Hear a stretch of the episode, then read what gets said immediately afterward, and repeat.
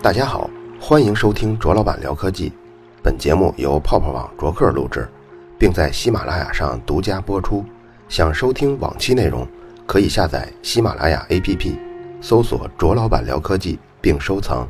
也可以关注同名的微博和微信公众号，在那里还有我制作的其他精彩节目。上次太阳的故事，我们说到湍流是很难用理论来描述的。比如说，当今哪位物理学家，他可以形成一套可以定量来描述湍流的理论，那他肯定是能获得诺贝尔物理奖。甚至还可以这么说，诺贝尔奖得主人啊分两种。一种就是，当然咱们指的是诺贝尔的自然科学类的奖，它这个人文的，包括文学跟和平奖，这没有什么价值。这个自然科学类的诺贝尔奖呢，一种人呢，他获得了诺贝尔奖以后，他是以诺贝尔奖为荣；另一种人呢，他这个获奖者呀，可以为诺贝尔奖增添荣誉。刚才咱们说的那个，就是谁要是可以总结出一套可以定量分析湍流理论来。谁要是能做到这一点，那估计他就将为诺贝尔奖增加荣誉了。很多科学家为此前仆后继研究太阳结构，他们呢就试图来解释湍流。不过到现在为止，湍流的分析也仅仅停留在定性分析上。这个理论是一九二几年的时候由德国空气动力学家普朗特提出来的，叫混合成理论。这个理论比较复杂，咱们就不具体说了。但是我这儿有一个比较有意思的分析，虽然不是混合成理论吧，但是跟湍流呢多少有点关系。就是说啊，这是很科学的问题啊。为什么放特臭屁的时候啊，一般都是悄无声息的，但是一般崩的那种震天响的屁啊，一般都没有味儿。这个关键呢，在于一个屁的特征值。当然了，这么说也不准确啊。应该说是关键在于流体的一种特征值，叫雷诺数。因为 P 它也是气流嘛，所以可以把它当做一种流体。雷诺数呢是一个比值，它是反映一种流体惯性力跟流体的这个粘性力之比，这么一个比值。因为我估计很多听众啊对这个既科学又搞笑的这个分析啊可能比较感兴趣，所以咱们还是把。公式大概说一下，既然是比值嘛，咱们先说分子。分子是三部分的乘积，一个是流体的密度，二一个是流体的速度，三一个是流体流动时呈现出那个几何的那个直径。分母只有一个，是流体的粘度。雷诺数在两千三以下的这个流体，它流出的状态呢，就是那种有条不紊的、慢慢的，谁也不挤谁，哎，这种状态。你比如像蜂蜜，蜂蜜那个雷诺数啊，应该只有万分之一。这个就是流体粘度远远大于流体惯性的这种效果。但如果你是那个，比如说主动脉中的血液呢，它这个流体的雷诺数就是一千左右。然后再假设咱们小米空气净化器，假如咱们把风量设为最大，那个出风口的雷诺数呢，估计要超过一万了。凡是雷诺数大于四千的这种流体，就称为湍流。这时候流体中的物质运动的轨迹啊，咱们就只能是定性的分析，而没法定量的分析了。如果我们测一下典型的这个 P 出射的速度，再计算一下它的雷诺数，咱们假设这个 P 射出肛门的时候速度是两厘米每秒，这就是比较慢的一个 P 啊。然后肛门的直径呢是两厘米，然后你再查一下这硫化氢的粘度，这么一算呢，算完了这个雷诺数大约是二十五。这样呢，这个气体的速度本来就很慢，而且这个硫化氢这个带着臭味的这个气体呢，还是像整齐的排着队的似的排出体外。这时候这部分气体就排出来以后啊，它聚合的仍然相当好，小范围内，这如果谁挨得比较近。那这个浓度就挺高了，所以就特别臭。因为这个气体的出射速度比较慢啊，这个气体的能量也有限，它呢射出的时候就没法让肛门附近的肌肉震动起来，所以呢你也听不见声但如果你要憋得特厉害，结果这屁啊出射速度就特别快，然后肛门呢也会打得比较开，这样呢这个分子上的两项都变大了。咱们假设啊，这个出射速度变成两米每秒，然后这肛门的直径呢变成三厘米，那这样的话，雷诺数就一下变成三千七百五了。这个也就是说，它是一个出射速度大，这个屁弹得远，单位面积里硫化氢的浓度呢就低。另外一个就是刚才算它三千七百五嘛，它已经接近这个四千了，将将达成了湍流的条件。所以这个这个这股气流中的硫化氢啊，就打着滚的射出来，一边射呢，并且跟周围的空气啊也达到很好的混合，也都卷进来了，这又进一步的降低了这硫化氢的浓度，所以这个屁的味道呢就闻不太出来，而且由于它的出射速度快啊，肛门附近的肌肉震动也大，于是呢你就听见挺大的声所以讲了这么多，你就能理解湍流的重要性了吧？什么重要性呢？那就是让屁不那么臭。太阳的对流区，因为它也发生了强烈的湍流，所以太阳内外物质的混合是比较均匀的。这样，太阳核心处产生的一些重元素才能被翻到太阳表面上来，我们才能在太阳光谱中看见它们。湍流很厉害吧？咱们跑题跑远了，继续说回来，说这个当时。很多研究太阳的科学家都试图用混合成理论来解释太阳的对流区中发生的事儿。天文学家在太阳的对流区看见了一种像米粒儿一样的东西。这种米粒儿呢布满整个太阳表面。咱们说是米粒儿啊，其实它每一个这个米粒儿的长度都有一两千公里呢。除了这个米粒儿，还有中米粒儿啊、超米粒儿啊，它们这个大小是逐渐的递增的。超米粒儿的表面积比地球表面积还大几倍呢。不过到现在为止，我们还不知道这些在对流区形成的各种的米粒结构它是怎么形成的，这咱们都不知道。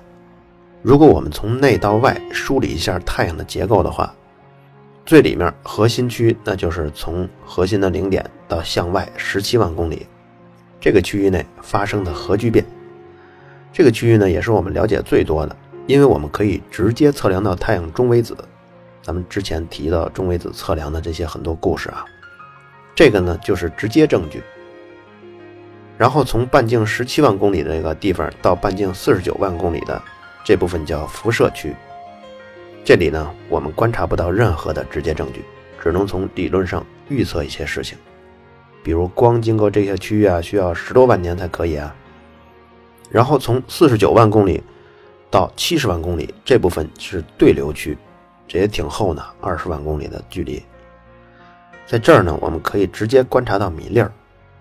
不过这个米粒儿啊，它只是这对流区顶部的一些特征。米粒儿下面这二十万公里的对流区，咱们还是没法看到。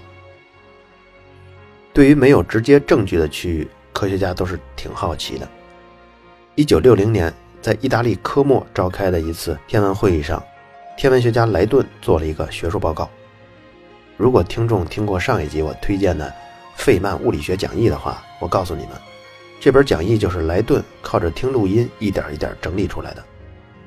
他一九四九年就在加州理工学院任教了，费曼呢是一九六一年到一九六三年在加州理工学院上课，是被请来的。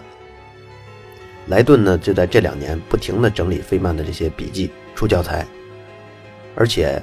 莱顿还配套这个教材出了一套习题集，哎，他也是习题集的作者。这次会议上呢，他介绍了自己对太阳大气层气流运动的研究。他是靠多普勒效应来研究气体运动的。多普勒效应是什么呢？就像那个火车，比如从远到近开得特别快，就是声音由高变低，嗯，就这种声儿。有时候在赛车场上你也可以看到。你也可以听到，这个咱们来说说多普勒效应。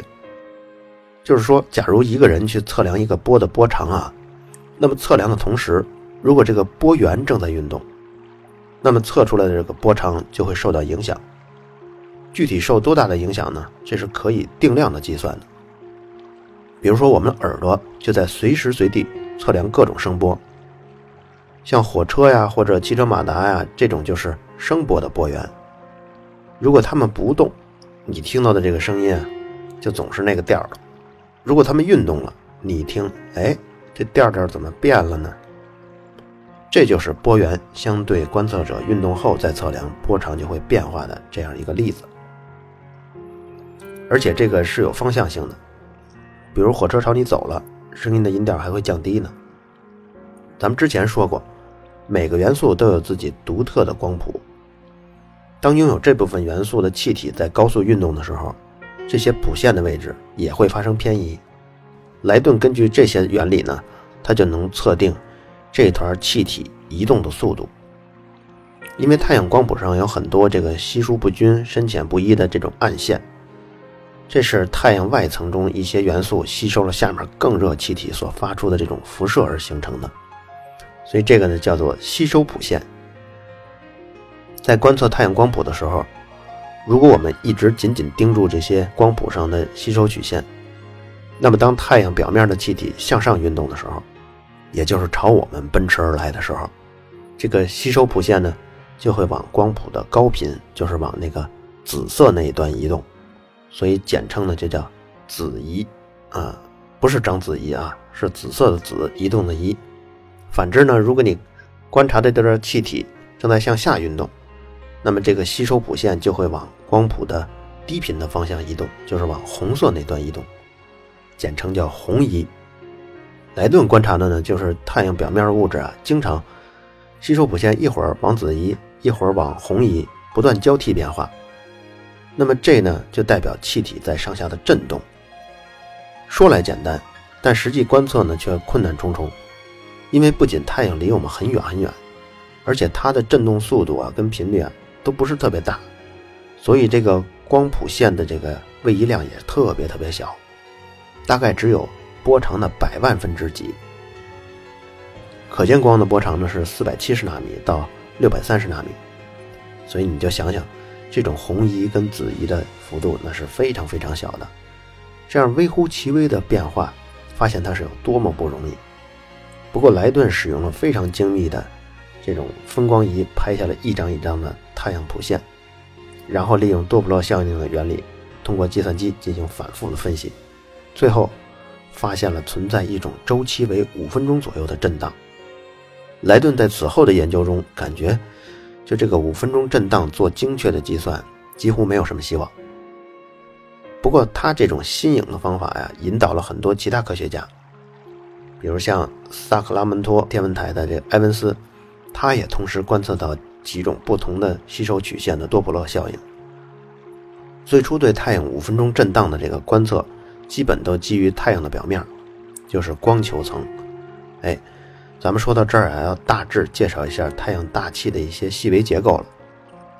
太阳大气层呢，最底部就是光球层。我们刚才说的这个米粒儿啊，就是这个层上的。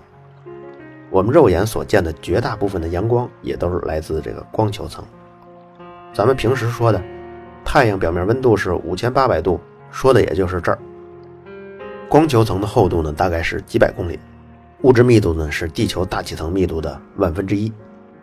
别看这么稀薄，和光球层以外的太阳大气层结构比起来，这里的物质还算是密的呢。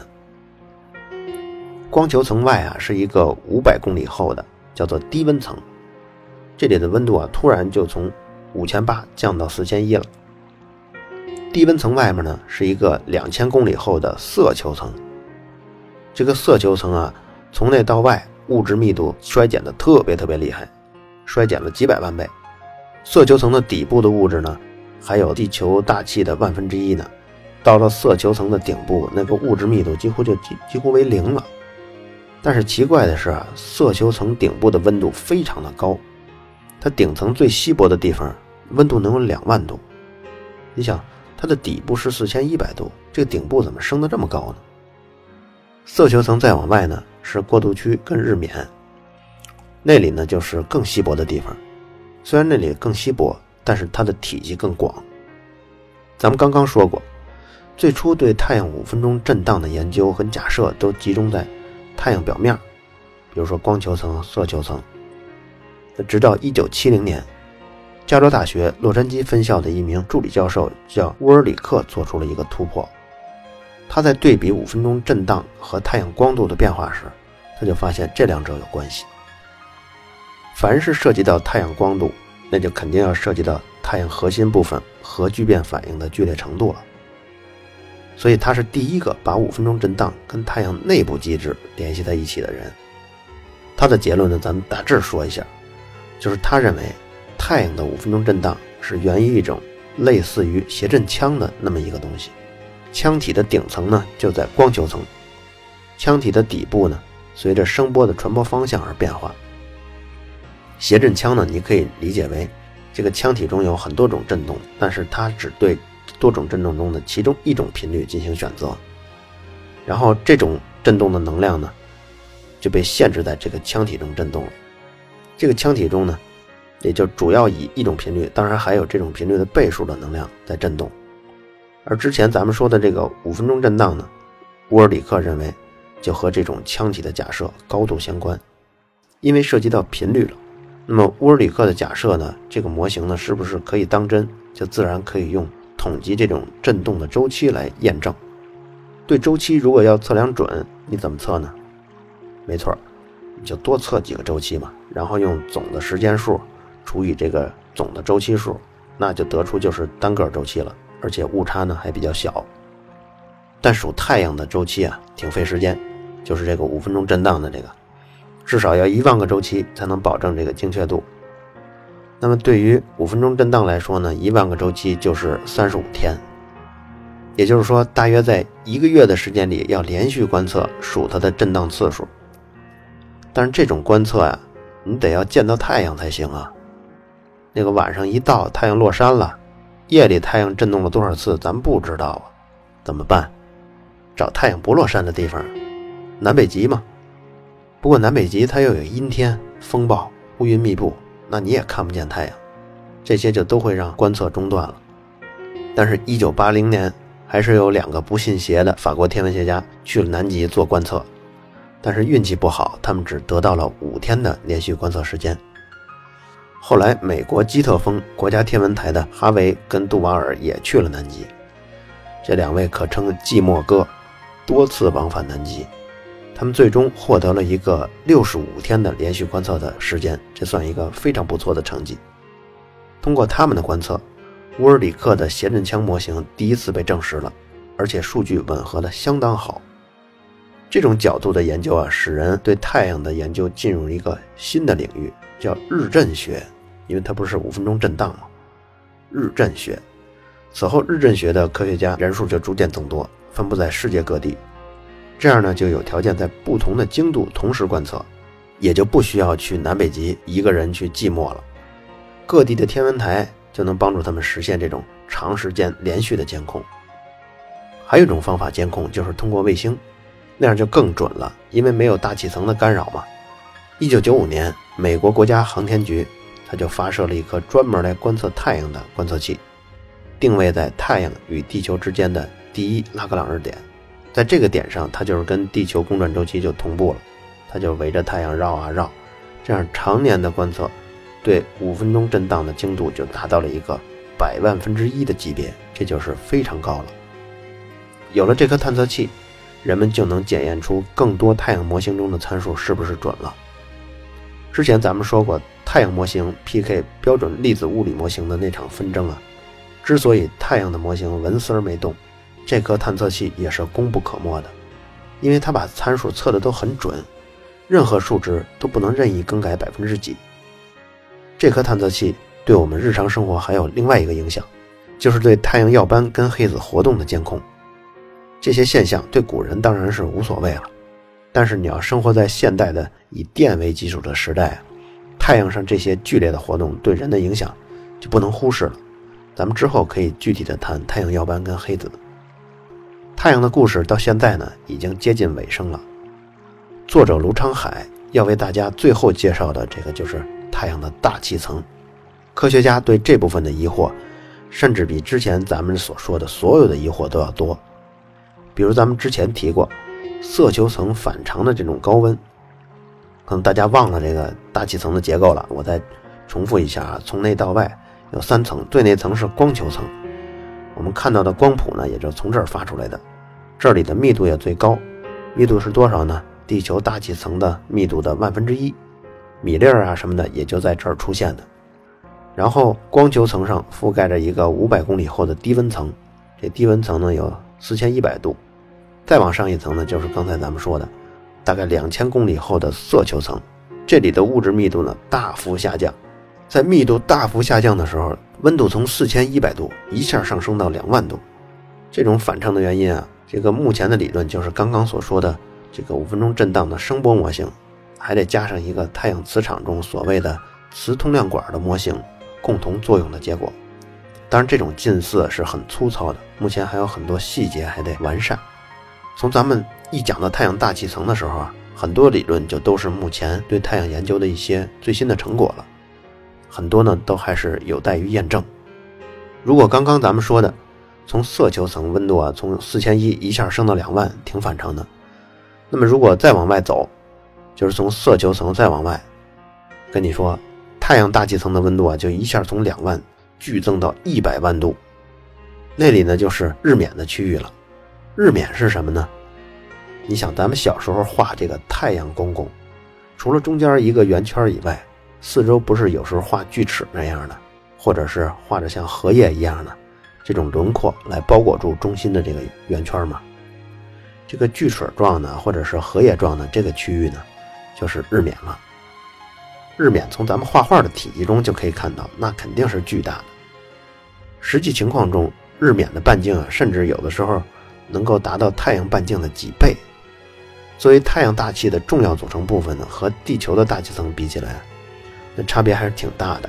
因为地球大气层厚度啊。也就顶多是一千公里，在这个地球大气层边缘，每立方厘米大概只有一到两个气体分子，也就是这样的密度。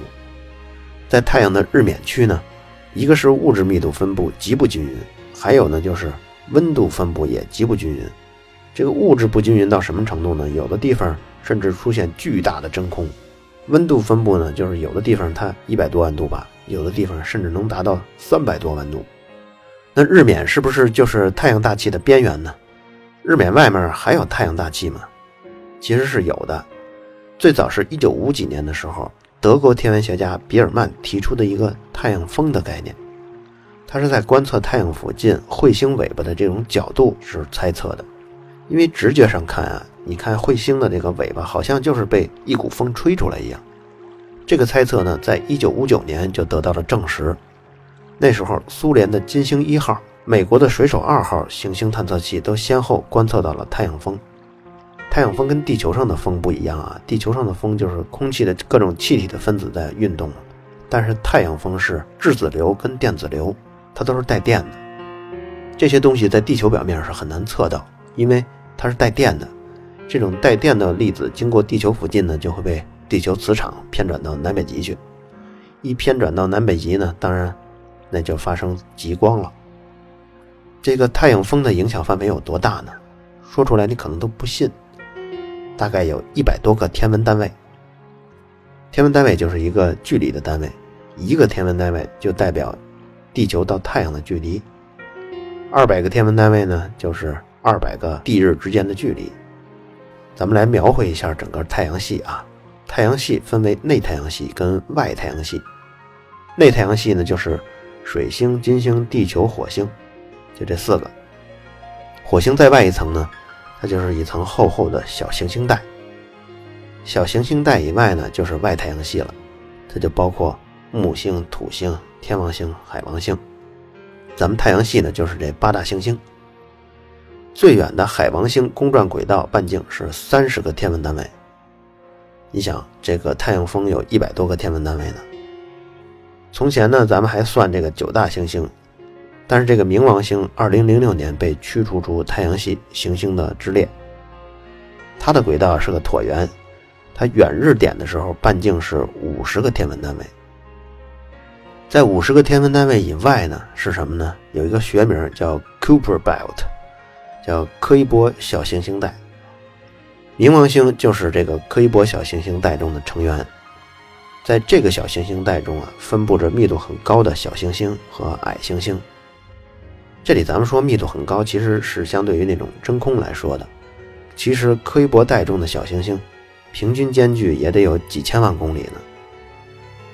冥王星被除名啊，就是因为后来的天文学家在柯伊伯带中发现了很多个体积比冥王星还大的星体，比如像有一个叫细神星，英文名字叫 Eris，它的直径比冥王星还大百分之三十呢。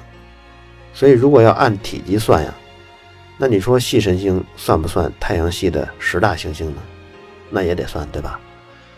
但是这种体积跟这个冥王星类比一样大的还有好几百个呢。那你不能说太阳系有好几百大行星啊。最后干脆就把这些所有的这个体积比较大的这些又不是特别大的行星就都算作矮行星。矮就是矮子的矮嘛，受歧视。这个柯伊伯带。在 BBC 曾经有一档节目中呢，他还介绍了天文学家跟生物学家的观点。他们认为，地球上大部分的重元素的出现，也就是质子数超过二十一的这些元素啊，大部分都来自于柯伊伯小行星带这些小行星坠入太阳系，并且被地球捕获的结果。去年大家如果有印象，就是说旅行者一号飞出太阳系了。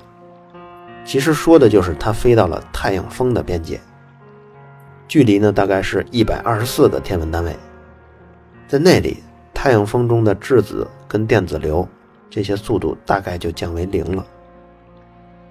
今年七月十四号，另一架宇宙飞船叫新地平线号，这个宇宙飞船将飞临冥王星。这个宇宙飞船有着不同的人文情怀，它上面载着一个人的骨灰。谁的呢？就是冥王星发现者汤博的骨灰。这艘飞船是二零零六年一月份出发的，到现在已经飞了十四年半了。这个事儿我还是挺关注的，因为汤博相比其他的天文学家来说啊，基础特别差。咱们就说一个例子啊，他是在发现了冥王星之后，才收到了堪萨斯大学的录取通知书。这什么录取通知书啊？就是本科的念大学的这个录取通知书。因为他家里比较穷，农民出身，但人呢又特别爱天文，没事呢就喜欢自己手工打造望远镜、打磨镜片。他家附近的洛威尔天文台在重建的时候缺观测助理，然后当时就招聘嘛。一般这个职位是给这个天文专业的学生的，但是他去应聘了，什么学历都没有。他能进入天文台工作，对他来说就是求之不得了。你甭说观测助理。我估计水管工他都干，所以呢，他就抓紧一切机会，利用天文台的设备，自己做观测。其实以他当时发现冥王星的这个成果啊，获得博士学位都没问题。再过一个多月呢，他的骨灰就要飞到自己曾经发现的冥王星附近了，而冥王星呢，又被踢出了太阳系九大行星之列。想起了人家美国航空航天局，那对科学的尊重，那是有多高的程度啊！好了，以上就是本期卓老板聊科技。在同名的微博和微信公众号历史消息中，还有其他更精彩的内容，期待您的关注。